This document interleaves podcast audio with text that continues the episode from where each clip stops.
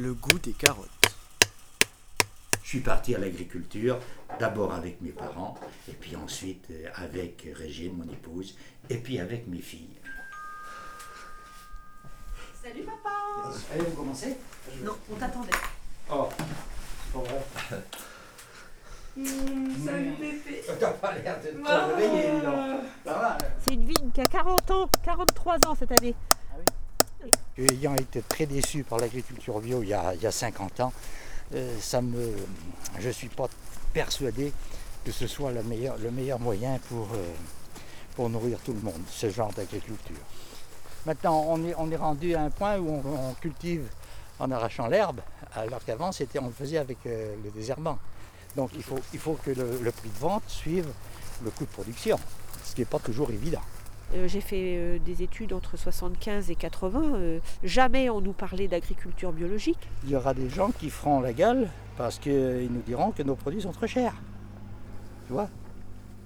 Quand ils iront au supermarché, qu'ils verront le kilo de patates à 40 centimes le kilo, puis qu'ils viendront ici et qu'il sera à 1 euro ou à 1,50 euro, eh ben, on n'aura pas de droit à un sourire. hein. On m'a dit euh, souvent, euh, tu vas voir, euh, tu vas récolter moins, tu vas voir, ça va être très dur de combattre les maladies, tu vas voir l'enherbement, ça va être difficile, ça va être difficile. Les vitesses. C'est un engin qui il y a longtemps n'ai pas conduit, ça. Où sont les vitesses? Les, voilà. Alors, c'est ça ou ça?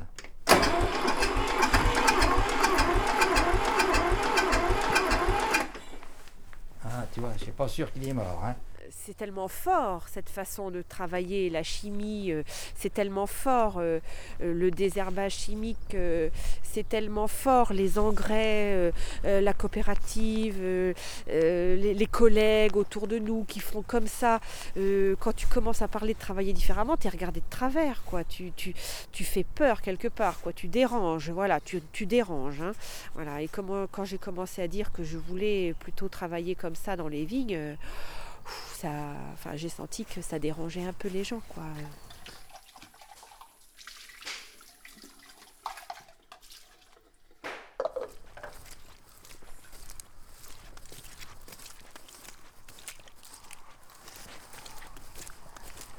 On n'a jamais eu faim pendant la guerre, mais on a connu tous les efforts qu'il fallait faire pour produire de quoi manger hein, et, faire manger les voisins. C'était pas toujours, c'était pas toujours euh, facile. hein.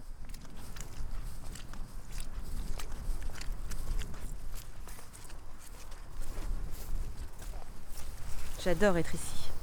Pour moi, c'est comment dire, euh, c'est une raison importante euh, du choix du métier.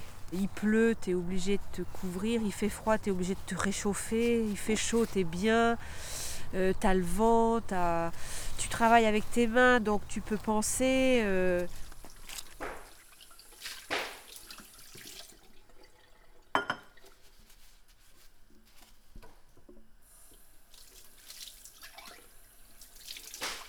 Depuis 30 ans, 40 ans, 50 ans, les plants que l'on a à disposition sont des organismes génétiquement modifiés. Non, Ah, pas si. du tout. Écoute, toi, quand tu est-ce que t'as- est-ce qu'on on cultivait une tomate jaune dans notre temps? Non, ça oui, n'existe si, pas. si, si, Oh. si, si, si. Bon, est-ce qu'on est qu'on avait du maïs hybride? Non, le Ah bah maïs non, hybride. c'est pas la même chose, Pépé. Mais il, était, il a été modifié. Mais pas génétiquement. Ben, mais euh, quand tu passes, quand tu prends le pollen d'une plante pour le mettre sur C'est un l'autre, croisement. C'est un, croisement avec des Eh ben chromosomes, c'est pas des gènes. je, me- je demande à voir. hein. Je, suis, je suis quand même sceptique aussi, mais je demande à voir. Je dis pas que c'est une mauvaise chose parce que j'en sais rien.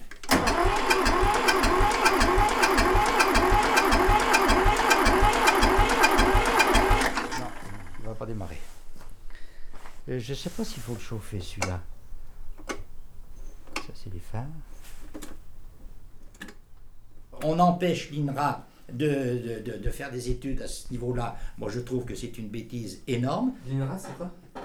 L'INRA c'est l'Institut national de recherche agronomique. Donc un institut... euh, Donc qui a dit que les produits phytosanitaires étaient bien, qui a dit Certains, que... mais qui a dit tout- aussi qu'ils étaient mauvais. Oui. Ah, qui- et- Mais attends, ils, ils ont, depuis ils le début de l'agriculture, Pépé, ils nous ont fait, ils nous ont fait croire ce qu'on voulait, cro- qu'on- ce qu'on voulait croire et ce qu'ils voulaient nous faire croire. Oui, Enfin, ils ont, Donc, ils ont mis sur le marché, ils ont mis sur le marché des variétés euh, qui ont permis aux Français de bien manger. Aussi, faut quand même le reconnaître. Et c'est grâce à l'INRA. On a toujours dit que les patates ça faisait des bruits de pas dans la neige quand on s'approche.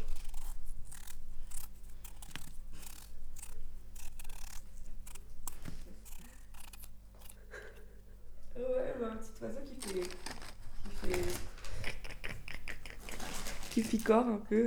Dans ces années, les années qui viennent maintenant, il va y avoir la même, euh, la même dynamique, le, le- le- le même espoir Voilà. de réussir, mais autrement. Ça, c'est Voilà. sûr. Et d'une manière peut-être meilleure, plus, plus facile. Plus C'est- écologique. C'est c'est- c'est un, un- un espoir permanent que l'on a en tête euh, de, de faire autrement et de mieux faire.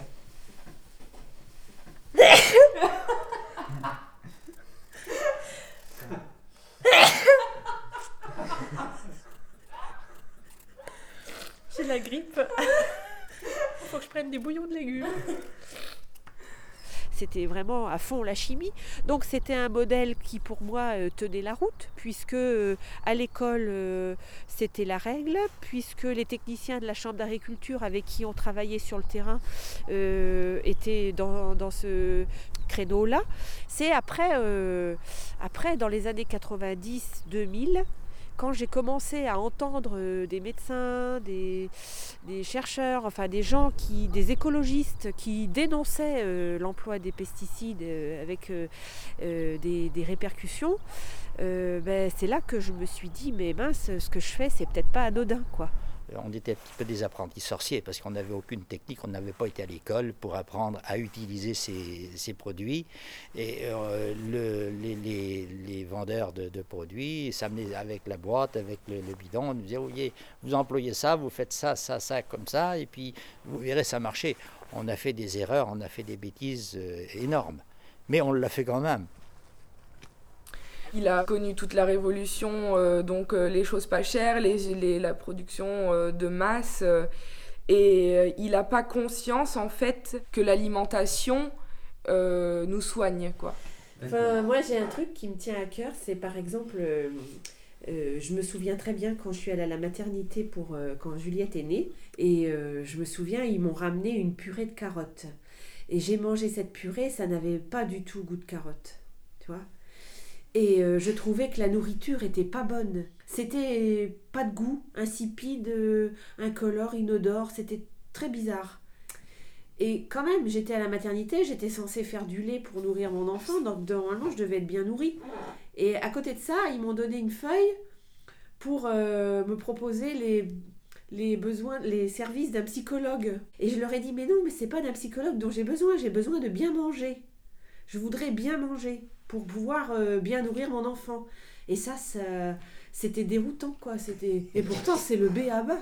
Mais voilà, c'est pour dire que on est déconnecté de l'alimentation. Normalement, c'est censé nous faire du bien. C'est censé nous, nous permettre de rester en bonne santé. Et donc, de, moi, je pense que depuis 30 ou 40 ans, on produit des aliments qui ne, remplis, qui ne remplissent plus ce rôle.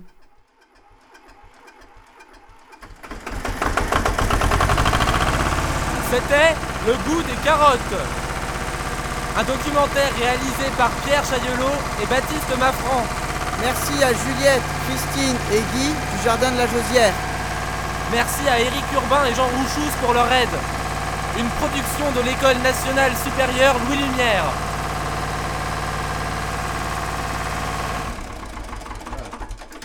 Je monte tellement souvent dessus, tu vois, que je sais même pas Ah oui, comment il c'est pas marche. juste une clé à retourner quoi. Bah, toi, c'est un, un petit tirette là qui, qui coupe le machin.